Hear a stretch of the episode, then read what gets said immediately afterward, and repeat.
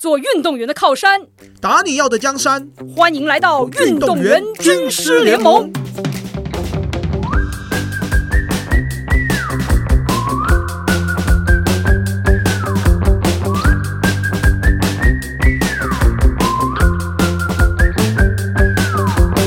哎，光头，我们前几个礼拜一直聊到说要鼓励大家问问题，今天我们就来谈谈到底要怎么样好好的问问题。就就你跟我说要讨论这个主题的时候，我大脑其实突然满头的问号。明明我本来就很会提问，但是哎，忽然回忆起我自己当运动员的过程当中，发现自己好像又不是这么的会提问。你觉得妨碍这件事情的那个东西会是什么？那个时候，呃，一部分是我们讲，不管是尊敬或者是恐惧，就是我们可能会害怕，就是说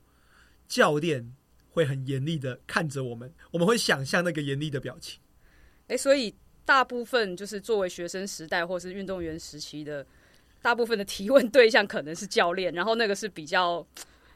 权威一点的角色，所以你在问之前，你可能就已经有想到很多脑补的画面，是？其实会，而且要做足心理准备，因为你不知道教练他会用什么样的回答来回应你。嗯，那你有试着真的提问之后，然后有真的发生你所担心的那个结果吗？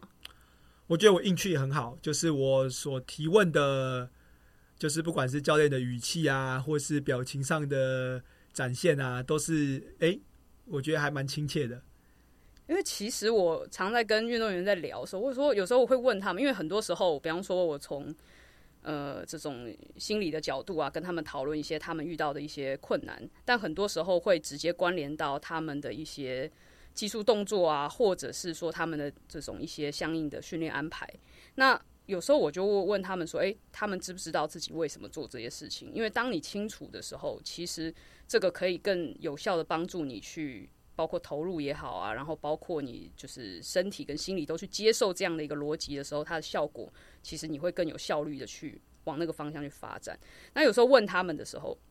诶，你们可以跟教练问问题，可以讨论这件事情吗？然后他们常常回答会说：怎么可能？就很多时候会觉得说。”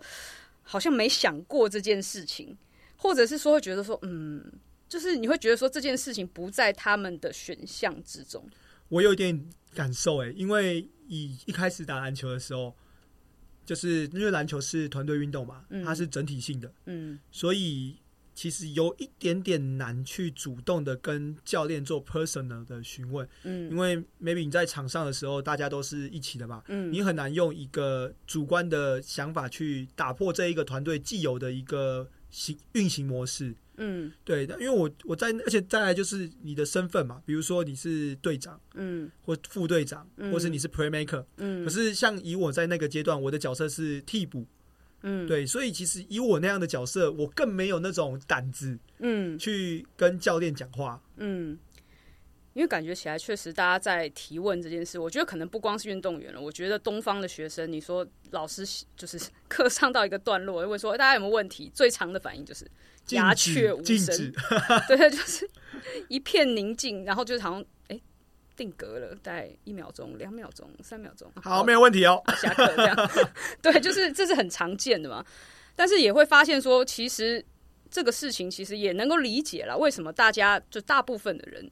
是会不太敢做这件事情，因为你会考虑很多的这种因素吧。或者是说觉得好像不被鼓励这样做，然后可能会觉得问了之后好像 怕被笑啊，好像先看不到说问的之后可以给自己带来什么样好的帮助，而是先想到那些不好的结果。那其实这个事情，我觉得有有几点吧，我觉得可以从几个事情让大家先去感受一下。就第一个，大家能够去对教练有一个尊敬的这种态度，当然是 OK 的，是好的。对不对？就是说，你尊重教练的一个位置，然后你不希望去挑战这件事情。但是，我觉得有一个很核心的事情，就是说，你问问题，并不一定是在挑战他的权威，因为很多时候问题是来自于什么？是你的好奇心。那其实教练的工作或老师的工作，很多时候就是帮助你学习跟进步嘛。那如果你有这个好奇心，我觉得很多时候提问的最核心的那个东西是，你要把你真正的这种态度跟你想要知道的事情表达清楚。那当然，问的方式也很重要，你怎么提问，你的态度，还有包括场合。诶，我觉得很多时候就像沟通事情一样，不一定是跟教练。如果你要跟一个人想讲一件重要的事情，而且你要希望他可以搞清楚你为什么要说这些事情的话，那其实你就要挑一个适合的。时间跟适合的环境，对，甚至是找一个他比较心情好的时候 去跟他做沟通。哦，我觉得这个非常的认同哦，因为你发问的对象，如果他心情不好的时候，其实他很难跟你做一个最真实的一个回答。应该是说，你希望得到的是帮助嘛？那比方说以训练来讲，很多时候运动员他会说：“哎，比方说我做一个动作，那我常常有时候问他说：‘那请问你的重心是在哪里？’那他可能会说：‘嗯。’想一下，好像有点不是很确定。我是我说，那你是在脚跟还是在脚尖？比方讲，然后想一下，好像是脚跟。然后想想，还是脚尖，好像是脚跟。那我说为什么？不知道。有些时候，我觉得有趣的地方在于说，第一个去探究说我做这些事情到底合不合理的。那不是说去挑战，而是说要帮助自己真的能够搞清楚这个逻辑的时候，你在做体能训练的时候。你可以按照这个逻辑去走，然后你做场上的那些动作训练的时候、技术训练的时候，你也是结合在一起的。那就不要说我们心理上的技巧，就是做所谓的意向练习、做 visualization 这种视觉化的预言的时候，你可以更好的把这些东西都整合在一起，因为你要感受你的身体的发力启动是怎么开始的嘛。那这个东西才能让你的身体去产生好的记忆。所以很多时候。就是我们常常会比较聚焦在场上发生那些事情、那些结果，但是实际上你要让那个事情可以重复发生，你要熟悉的是那个过程，你要倒推几步，让它从开始启动那些东西你都搞得很清楚的时候，其实那个东西就是变成你很自然你身体的脚本，你有点像给自己去写一套程式，就是我只要做这个动作的时候，我就一定是从 A B C D 按照步骤来走的时候，我身体去记得，身体已经熟悉到一定程度的时候。我其实就可以不用再想着这件事情，我身体自然反应，我的意识就可以在场上去做观察、解读、判断。所以这个东西其实，呃，它是有意义的。但是我觉得真的是可以体会到大家的那个困难是什么。我觉得刚刚一直有提到的，就是说你刚刚讲的 A、B、C、D 啊，其实就回到上一次我们有提到，就是 MLB 的球探，然后你一直跟我们说的。本能这件事情，嗯，那其实我如果以透过提问的方式来找到答案的话，其实这个其实有点像是在帮助自己的大脑有更好的认知学习，有点也是帮助自己去更好的理解事情。那当你理解一个事情，你不是只知道做一个什么东西，而是知道为什么做。然后你当知道说哦为什么做，然后这一步一步它的环环相扣是什么道理？其实我觉得就是一个更有效的去让自己。接收这样的一个逻辑的一个过程，其实我觉得很多时候问问题更重要的是提问的这个过程。那结果当然就是重要的事情，但是其实提问的过程对我们自身留下来的那个帮助是更大的。诶，在更早以前，在没有 Google 的时代，你要找一件事情的答案，你要怎么找？以前呢，我们都看书啊。最早的话，那你要去哪里看书？图书馆。对，你要去图书馆找资料。然后你会觉得说，哎，这件事情其实是很没有效率，对不对？就觉得你光要找书，然后你要去询问柜台，哎，什么类别的书在什么地方？图书馆就是叫检索嘛，你就是要去检索哦。比方说哪一个门类的书，然后你要自己去寻找，然后找出来之后，你可能要找的主题，然后你再去翻嘛，就是它是很消耗时间的。可能现代的小孩，可能也许都很难去想象，就是。我在求学时代，我还经历过那个阶段，就是说，真的是去图书馆找资料这个东西，就还没有网际网络的时候，就会觉得说，回想起来，真的觉得做事情很没有效率，很慢。但是回想的时候，会觉得说，哎，找的那个过程，跟那种就是，哎，你真的是想要把这个东西搞清楚的那个，这个求知欲吗？有点像是，就是让自己。能够跟着自己的好奇吧，还有跟着自己想法，因为现在比方说，诶，一个主题它可能很多 hashtag 就直接告诉你啊，跟什么什么有关。但是以前还没有这个东西的时候，很多时候是你要靠自己把这个东西去梳理出来，甚至是去扩展其他的门类，然后要多一些自己的联想力吧。哦，我觉得这个就蛮有感的，就是说，呃自己想要找一个，比如说像我以前啊，会想要看就是跟 Kobe Bryant 嗯。有关的相关书籍，嗯。然后就会去想办法，就是跟可能 maybe Kobe 有连接的东西，像欧布风暴。嗯。欧尼尔跟 Kobe 有连接吧？嗯。比如说像是 Michael Jordan 跟 Kobe 嗯有连接，就会从不同的角度跟他有关系的人物，嗯。然后跟他串联在一起，然后找到 Kobe 更多的方面的一个资料。嗯，所以你那个时候你就会就是从基础上你对 Kobe 的一点了解，然后再去从这几个人不同的故事上去找到跟 Kobe 有关的东西。对对对，因为我觉得那个时候就是呃，把一个焦点放在 Kobe 身上，嗯，它是跟 Kobe 有关的连接点其实是非常非常多的。嗯那那时候也有看了禅师的书，嗯因为禅师那个时候曾经在他 Jackson，对 Phil Jackson 曾经在他的书上公开批评 Kobe Bryant，嗯然后就觉得哇，从不同的角度切入认识一个你想要的东西，其实会看到不同的感受。嗯。那当然，我觉得现在就是这些科技当然带来很大的便利，我们很快就可以把这个东西收下来，甚至就是觉得说资讯这件事情已经就是无边了，一台手机知道的东西比你一个人多得多了。嗯，对不对？那只是说，就是作为人来讲，我们要怎么样去更好的运作，然后去善用这些东西？我觉得最后还是要回到这一点嘛，这些自己去梳理出这个道路的这种过程吧，其实是哎对自己是留下一些有趣的影响。我觉得不是那么的外显，但是它是慢慢留下来的，然后让你自己去养成一些经验跟这种。思维整理还有逻辑延伸的这种能力，哎，刚刚有一直提到就是说提问嘛，那我觉得可能很多的运动员最担心的就是说，呃，他要怎么样去做言语上的表达？嗯因为在言语上的表达是整个提问的非常重要的关键之一嘛。比如嗯说，教练，为什么我们今天要做这个训练？嗯或者是说，教练练这么多的技术，在这个阶段要做什么？嗯其实有很多不同的言语方式的表达。那如果像刚刚这样子的一个比较简述的提问方式啊，怎么样可以把它转化为让这个被提问的人更有想要发表，嗯，或者是说呃更能够吸引到他想要回答你的问题？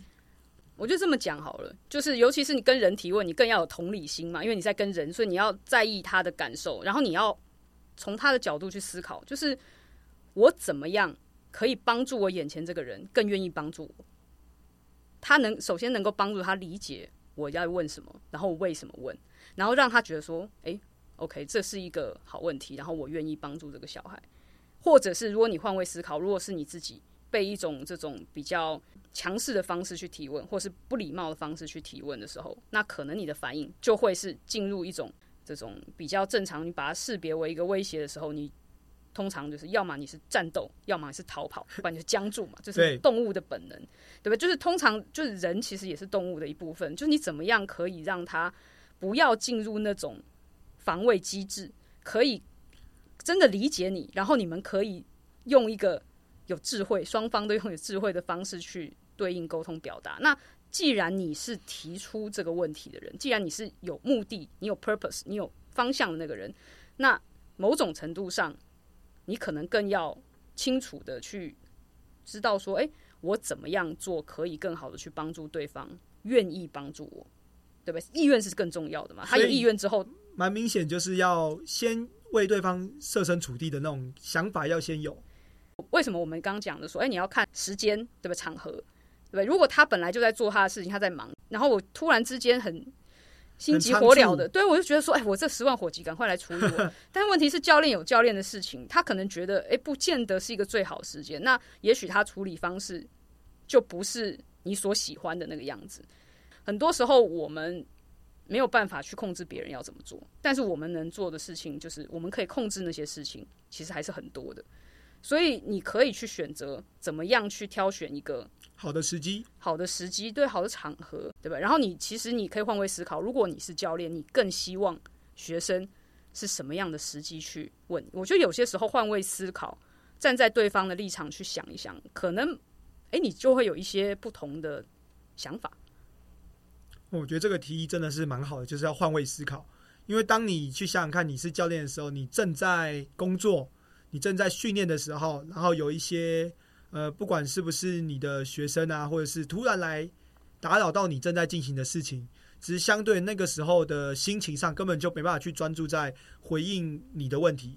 反而是会专注在他本来在做的事情。对，然后另外就是说，就是教练通常我不知道大家的习惯了，他如果他真的有问说大家有没有什么问题，其实你有没有发现？我不知道，可能因为 真的是我觉得大部分人你的同才之间，可能大家都没有这个习惯，可能比较嗯，不见得有这种体验。但是如果有机会你去演讲的场合，或者是尤其是在国外的这种会议上，你自己不提问，你听到别人的提问，其实有些时候反而会帮助你自己去厘清一些事情。所以其实有些时候，如果在团体的情况之下，教练最后问说大家有没有问题？如果你真的有问题的话，提出来说真的，没有什么问题是不好的问题，就是只要你是真心的，你想知道，表达自己的好奇心，然后想要求知，想要学习。帮助大家从不同的角度去看事情，跟去理解事情，甚至去解构事情。其实这样的连锁反应其实还蛮明显的。只要有一个做起头，二三四五就会慢慢出来。而且我们会发现，在这种踊跃式的提问之后，被提问的那个人会更踊跃的表达出他想告诉大家的内容。嗯，你有没有什么问题是你觉得不好问的，或者是问出来效果不好的？呃，我自己经历的话，就是说，比如说。呃，像我自己是打替补，我就不敢问教练说：“教练，我什么样的状况可以打先发？”这种不确定性高的问题就很难去。我相信很多的，因为我们都知道，能够站在场上的那个都是非常相对的好精英型的选手。嗯，那现在可能我的状态是替补型的选手。嗯，那在这样子的一个心境嘛，就是我是替补，所以我的心境上。可能没有心态这么强大的状态下，我要去问这个问题，对我来说，或是对教练来说，可能都会有一点点不好回答，或是不好问。其实我觉得这个东西啊，呃，先不说内容是什么吧，我觉得先鼓励大家做一个事情，就是说你在提问之前，你先想清楚自己到底想知道什么，你先确定这是不是你想知道的事情。第一个，对你如果是重要的话，这是第一步。然后第二个是。在你还没有去问之前，先不要去想太多结果的预设的东西，因为很多时候你不知道教练是怎么样反应，因为你也不是教练嘛，对不对？然后你想那些不好结果，其实也不必然会发生，甚至很多时候是不会发生的。那一样是回到你怎么样去更好的表达清楚你要知道的事情。我觉得以你刚刚的那个例子来讲好了，我是篮球队的一个替补，然后我想要知道。我在什么样的情况之下可以打到先发？那其实，哎，有时候你就会可以去想啊，就是教练是怎么选人的？好，为什么我是替补？首先，第一个你可能可以想的是，为什么我是替补？然后第二个想说，哎，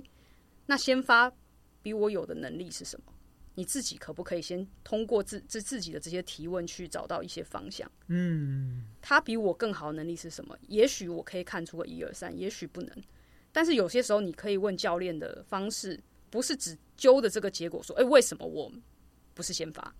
而是说，希望可以从他角度，他作为一个指导者，那你作为一个学生，你希望进步，那你也想要知道自己可以提高的能力的面向有哪些，提高的方向有哪些？其实你可以让教练知道说，第一个，你作为球员，你有这个意愿去努力去投入，我想要成为先发，我想要对球队有贡献。那我有这个态度，第一个，第二个是，那请你告诉我，我还差在哪里？我哪里还不够好？你觉得我哪些部分，就是哪些原因是我没有办法成为先发那个原因？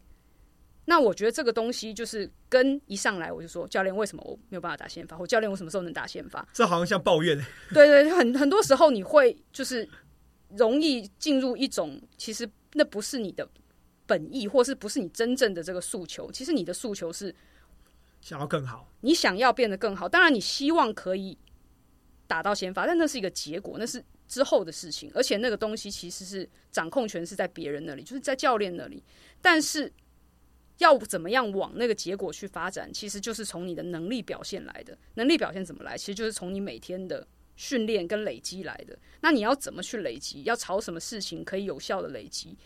那个有时候就需要一些方向跟指引。那其实作为教练、作为老师，其实很多时候就是帮助学生可以知道自己努力的方向跟怎么样更有效的去提高。是。那如果你可以让教练知道，诶，第一个你有态度，第二个你愿意诚实的面对自己，然后愿意听一些真实的答案。如果你是真的想要学习，对吧？你如果真的很清楚这个目标，哎，也许你听完之后，我不知道，因为你当时没有问嘛，对不对？但如果你也许当时你问教练，我不，我也不知道当时教练可能会给你什么答案。当时就害怕的要死。对，但如果他真的给你一些答案，也许会让你反而产生了一些不同动力，嗯，更往那些能力上去发展、去进步。哎，搞不好就算你不会成为一个先发，但是你可以成为一个重要的角色球员，那可能也可以对球队带来很好的贡献。哇，其实我这样子回过头来，还真的没有有这样的有方式的去做提问。在早期国中、高中的时候，都是用比如说有点像是半抱怨的方式去做提问，就觉得哎，现在回过头来看，不是这么的漂亮。对，就是没有办法很具体的去做到我刚刚一开始跟大家分享的那种提问方式，都是用那种一句两句，然后希望教练给你好多句的答案的一个提问方式。嗯，对，因为我觉得可能有时候提问是一件非常重要的事情，不光是对运动员，但是我们的教育体系没有花太多时间在指导跟教导我们做这件事情。这件事情永远不嫌晚，就是只要你愿意，只要你有目标方向，其实就是随时都可以开始。那当然就是对于人同理心，要站在别人立场去考虑，这个是重要的事情。但是你要清楚自己的目标方向，然后有时候真的是帮助别人，能够更好的帮助自己。这也是你的工作的一部分。是